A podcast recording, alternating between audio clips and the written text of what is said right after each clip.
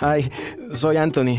Primera vez en el grupo de apoyo Old Spice. Hola, Anthony. Mi novia está actuando raro últimamente, duchándose más, huele bien, demasiado bien. Ella lo niega, pero creo que está usando mi Old Spice Gentleman's Brown Sugar and Cocoa Butter Exfoliating Body Wash para el cuerpo. Sí, sí.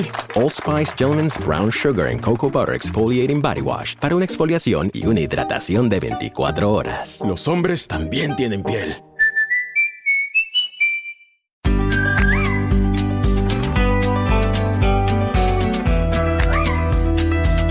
El periódico presenta el podcast Relatos de Verano.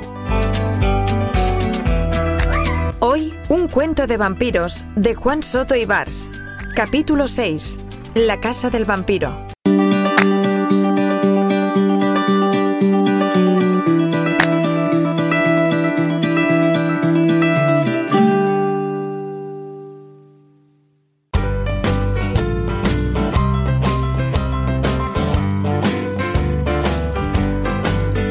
Mi padre estaba en el sillón. Se había quedado dormido con el libro encima del pecho, porque a la hora de la siesta siempre se queda groggy, así lo dice él.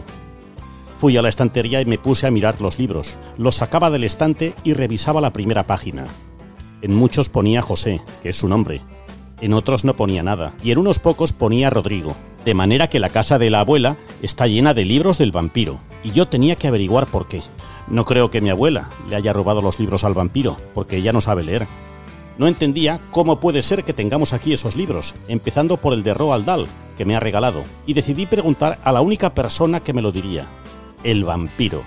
Ni mi abuela ni mi padre quieren que les pregunte tantas cosas, pero cuando me descubrieron me cayó una bronca monumental, y mi padre empezó a gritar unas cosas horribles al vampiro, y yo me puse a llorar, y ahora estoy castigado y mi padre dice que nos vamos a volver a Barcelona, y ha discutido con la abuela.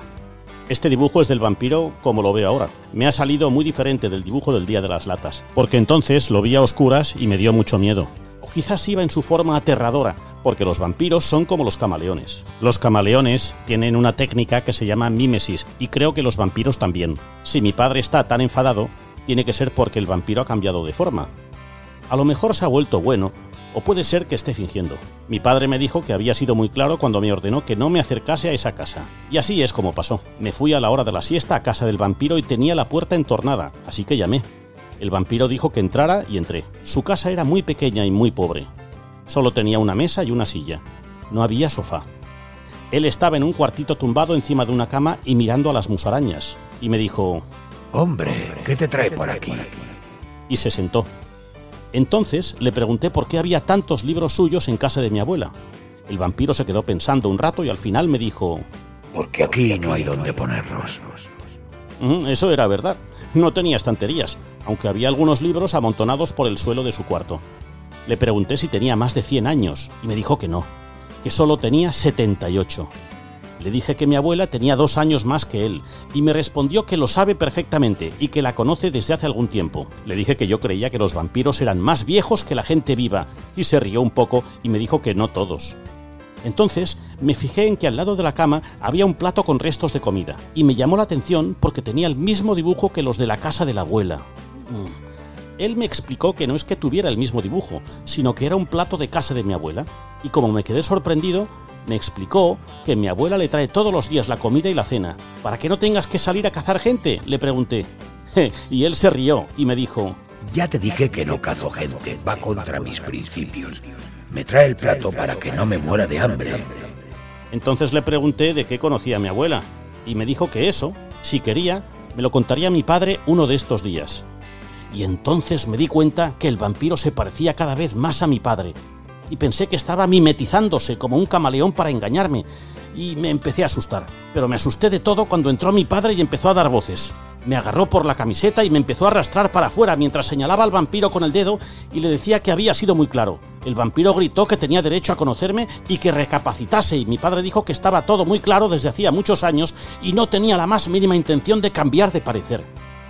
El vampiro se levantó de la cama y pensé que nos iba a atacar, pero en vez de hacer esto, se puso a llorar. y mi padre le gritó que se guardara esos pucheros para más tarde.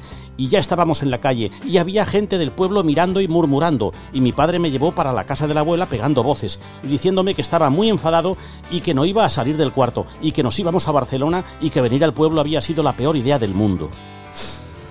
En cuanto llegamos me fui para el cuarto corriendo y estaba muerto de vergüenza porque la gente del pueblo cuchicheaba. Y también estaba muerto de pena por el vampiro. Y creo que no intentaba mimetizarse, sino que esa era su cara. Y que lloraba porque también estaba triste. Y tenía vergüenza de ver a mi padre así.